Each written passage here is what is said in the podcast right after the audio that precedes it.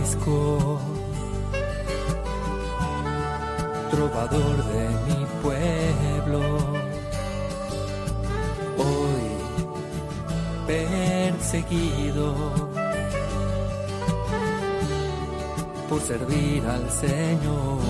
Comienza Francisco y Clara, Camino de Misericordia, un programa dirigido por Fray Juan José Rodríguez.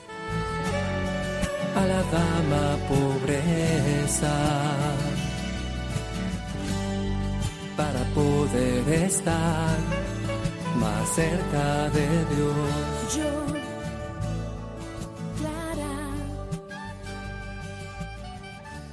Un saludo fraterno de paz y bien en el Señor resucitado, hermanos.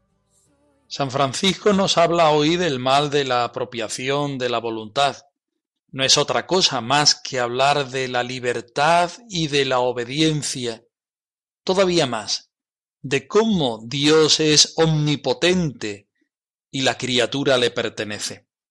Clara, a su vez, unida a Francisco y a los hermanos, ayuda a San Francisco a encontrar su vocación dentro de la Iglesia. La fraternidad, como veremos, es fundamental en este momento. Escuchamos la palabra del Señor. Ella será la que nos ponga en camino para encontrarnos con la verdadera voluntad del Señor.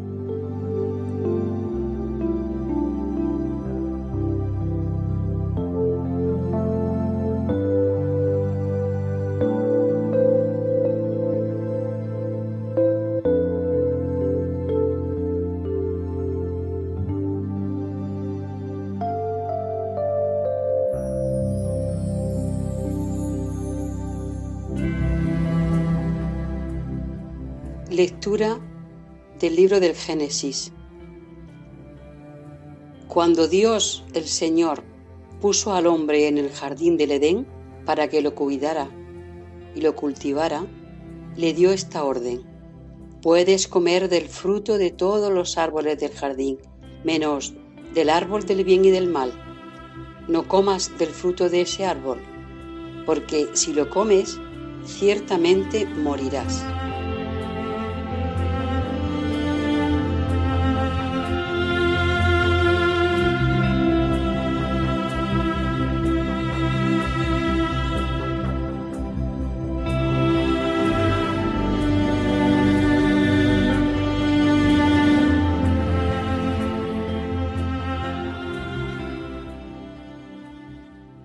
Estudiamos hoy la segunda admonición de San Francisco titulada El mal de la apropiación de la voluntad. Francisco se presenta delante de la libertad y de la obediencia, pero antes de eso tiene que hablar a los hermanos de la apropiación de la voluntad. El voto de sin propio justamente hace eso, desapropiarnos. Y si difícil es hacerlo, de los bienes materiales, mucho más es del yo y de la propia voluntad. Vamos a ver cómo Francisco se lo dice a los hermanos. mi bien, mi único bien, por quien tengo la dicha de ver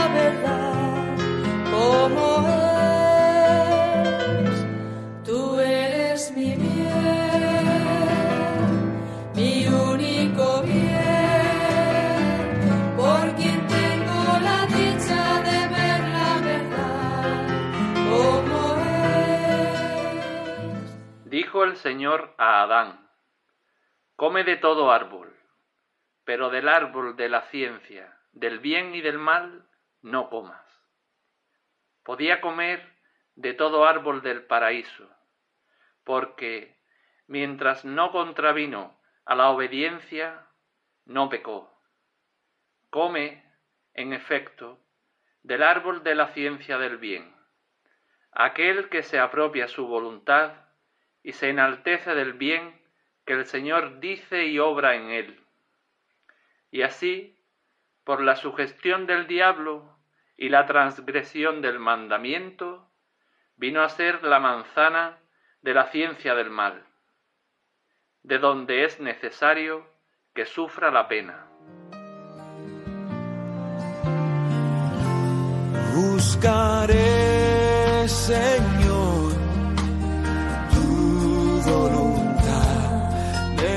Necesito luz en la oscuridad.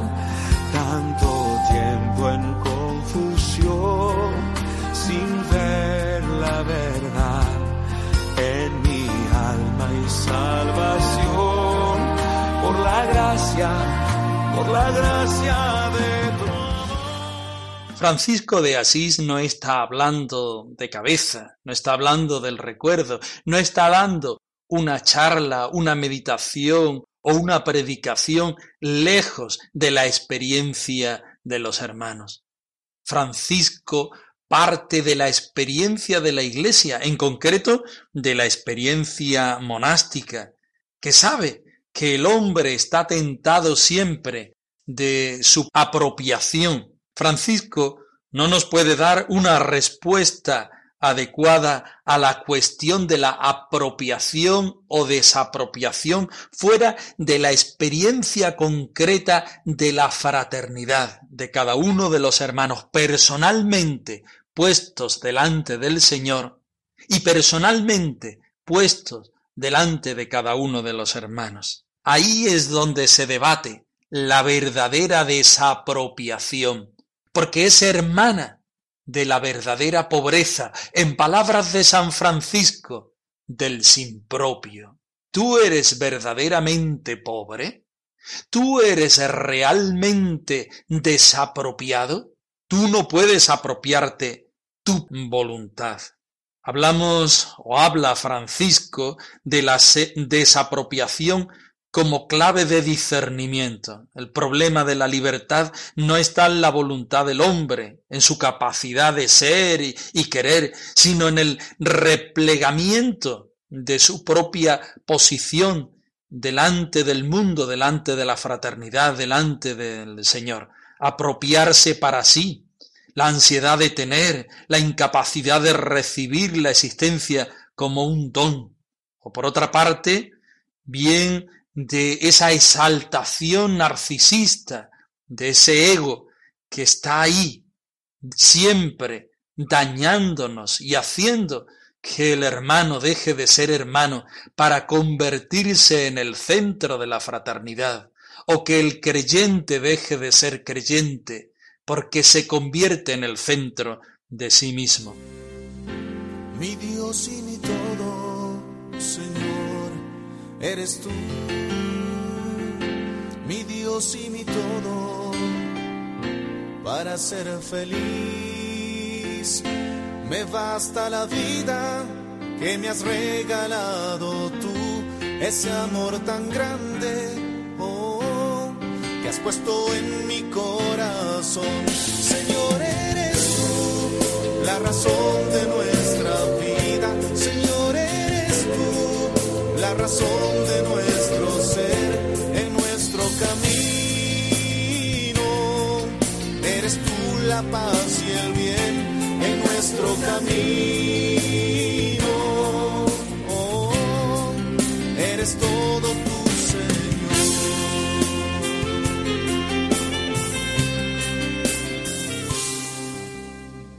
Francisco no habla, por supuesto, y repito, en abstracto. San Francisco sabe que el hermano está tentado por muchas partes de ponerse en el centro, de creerse el primero, de creerse el mejor, el más bueno. Lo mismo que Adán en la cita que hemos eh, leído. Adán, el que representa el hombre pecador, se pone en el centro de la existencia y no se reconoce criatura sino que se reconoce a sí mismo centro. El segundo tema de esta segunda admonición del mal de la voluntad propia es la imposible sistematización de la libertad cristiana. El que sabe que la principal dificultad para ser libre está en hacer su propia voluntad, ha descubierto el secreto liberador de la obediencia. Justamente eres libre, justamente te desapropias la voluntad cuando te entregas justamente por tu pobreza y unido a tus hermanos a la obediencia según Dios, cuando reconoces que Dios es tu todo y que tú eres criatura. Señor, eres tú la razón de nuestra vida. Señor, eres tú la razón de nuestro ser en nuestro camino. Eres tú la paz y el bien en nuestro camino. Eres todo tú, Señor. Señor, eres tú la razón de nuestra vida. Señor, eres tú la razón de nuestro ser en nuestro camino.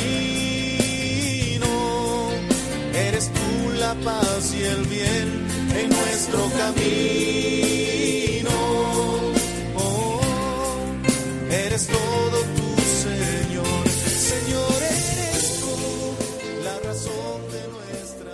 Estamos leyendo algunos textos de las florecillas de San Francisco, las primeras fuentes franciscanas de lo que los hermanos y las hermanas vivieron.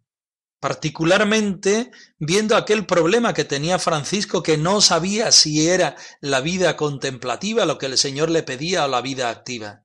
Recurre a Clara, recurre a Silvestre, se ponen en oración y disciernen lo que el Señor quiere.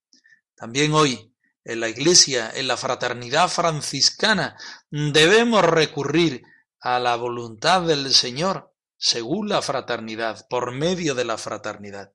Vamos a seguir escuchando este relato precioso de las florecillas, donde de una manera velada se encuentra Clara, también apoyando a los hermanos en este discernimiento.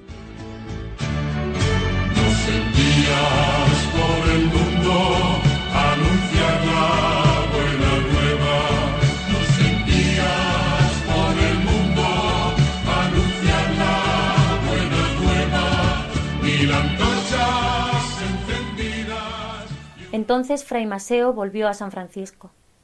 El santo le recibió caritativamente, le lavó los pies, le preparó de comer, y después que hubo comido, le invitó a ir con él al bosque.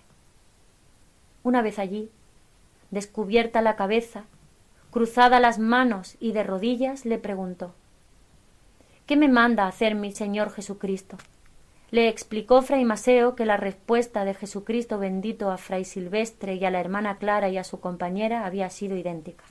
Es a saber, quiere que vayas a predicar, porque no te ha elegido Dios para ti solo, sino también para la salvación de los demás. Y entonces la mano de Dios tocó a San Francisco, y levantándose con el espíritu enfervorizado y todo enardecido por la virtud del Altísimo, dijo a Fray Maseo Vamos, pues, en nombre del Señor. Inmediatamente tomó por compañeros al mismo Fray Maseo y a Fray Ángel, varones santos ambos, y marchando como un rayo por el impulso del espíritu, sin escoger camino ni senda, llegó a un pueblo que se llama Cannara, y predicó allí con tanto fervor que por su predicación y por el milagro que hizo de las gárrulas golondrinas que callaron por su mandato, todos los habitantes del pueblo, hombres y mujeres, querían abandonar el pueblo e irse con él. Pero San Francisco les dijo No os precipitéis, que yo dispondré lo que tenéis que hacer para vuestra salvación. Y desde entonces pensó en fundar la Orden Tercera, llamada de los continentes, para la salvación de todos los fieles. Y dejándolos muy consolados y dispuestos a la penitencia, marchó de allí y pasó por un lugar entre Cannara y Bebaña, y vio junto al camino unos árboles en que había una multitud tan grande de pájaros de diversas clases cual nunca se había visto por aquellos sitios. Además, en el suelo, cerca de los árboles, había otra multitud numerosísima. San Francisco, viendo y admirando tan gran número de pájaros, sintió la inspiración del Espíritu de Dios y dijo a sus compañeros Esperadme aquí en el camino y yo iré y predicaré a nuestras hermanas las avecillas. Y se adentró en el campo hacia los pájaros que estaban en el suelo. Y enseguida, en cuanto comenzó a predicar, todos los pájaros que estaban en los árboles descendieron a donde estaba él, y junto con los otros del suelo se estuvieron quietos, aun cuando al ir entre ellos tocaba a muchos con la túnica. Y no se movió ninguno de ellos, como lo refirió fray Jacobo de Masa, un hombre santo, que supo todo esto de boca de fray Maseo, que fue uno de los que entonces acompañaban al Santo Padre. San Francisco, hoy te recuerda el mundo. San Francisco, muéstranos el camino.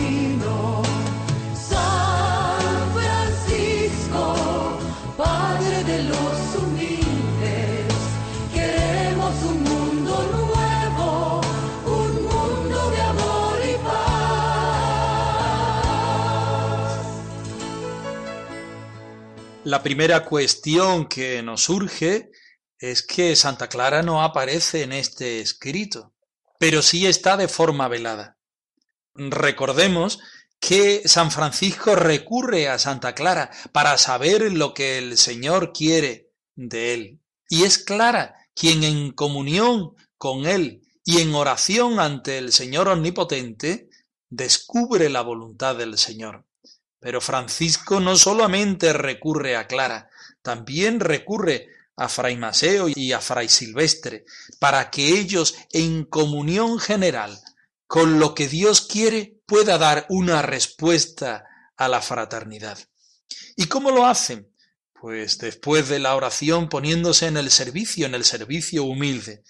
Empezamos hoy la lectura de esta florecilla diciendo que mm, Fray Maseo volvió a San Francisco y le lavó los pies, le lavó los pies y le preparó de comer y después que hubo comido le invitó a ir con él al bosque. Y una vez allí, descubierta la cabeza y cruzada las manos y de rodillas, empieza un diálogo en el cual es lo que el Señor quiere, pero lo que el Señor quiere siempre en clave de fraternidad. En la espiritualidad franciscana, el Señor se revela no sólo al hermano, sino al hermano en la fraternidad.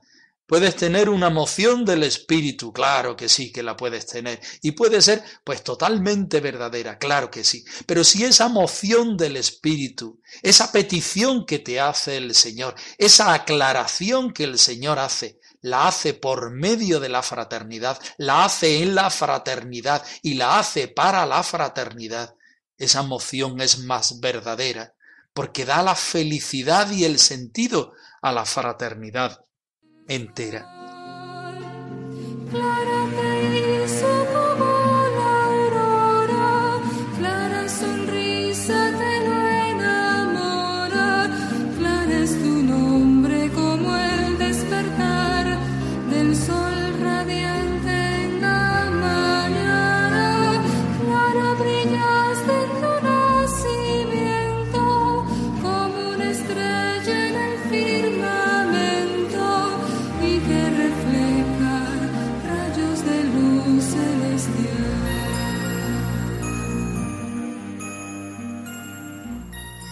Estaba Clara en esta parte del relato? Clara estaba en comunión con los hermanos, en oración con los hermanos. Los hermanos no hacen nada de su vida apostólica, no hacen nada de su vida de discernimiento, no hacen nada de su vida común y habitual sin la compañía en la oración y en el espíritu de las hermanas. Flaca, coja, fea sería la vida franciscana de los hermanos menores si no estuviera acompañada en el sentido y en la contemplación de las hermanas clarisas. Pero también quedaría flaca y fea y coja la espiritualidad franciscana si no nos apoyáramos también en los hermanos de la tercera orden, Podríamos decir aquí de los franciscanos seglares o seculares, de aquellos hombres y mujeres que viviendo el Evangelio al estilo de Francisco y de Clara, son también respuesta para la Iglesia y para el mundo. Somos familia, familia espiritual, a la escucha de la palabra de Dios, en la vivencia de un carisma que sabe a Dios, un carisma que quiere ser respuesta al Dios todo bien, sumo bien y bien total. Un Dios hermano, un Dios amigo, un Dios fraterno, un Dios que nos acompaña en la vida cotidiana. Un Dios que sabe que los hermanos necesitan de Él y que sabe que los hermanos pueden ser mediación pobre, pero a la vez preciosa, de un evangelio que sabe a pobreza y fraternidad.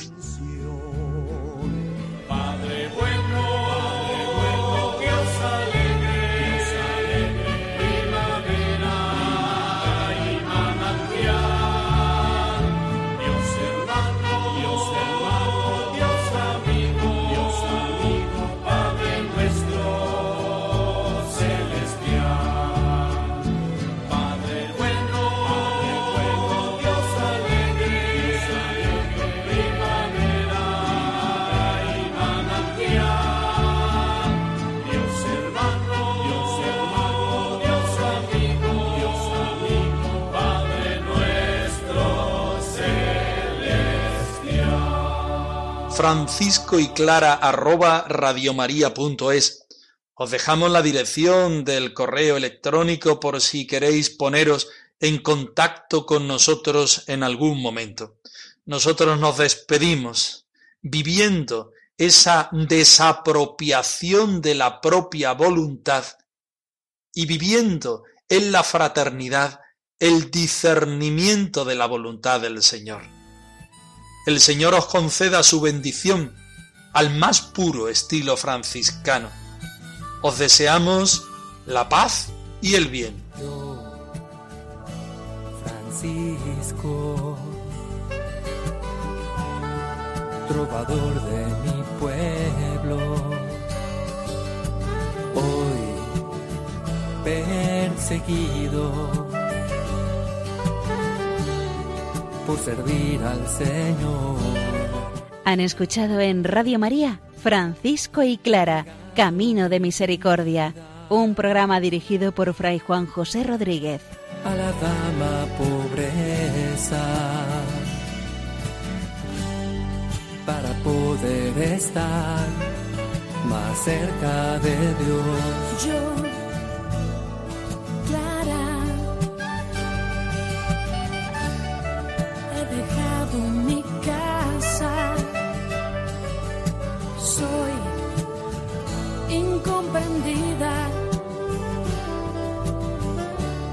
por entregarme al Señor.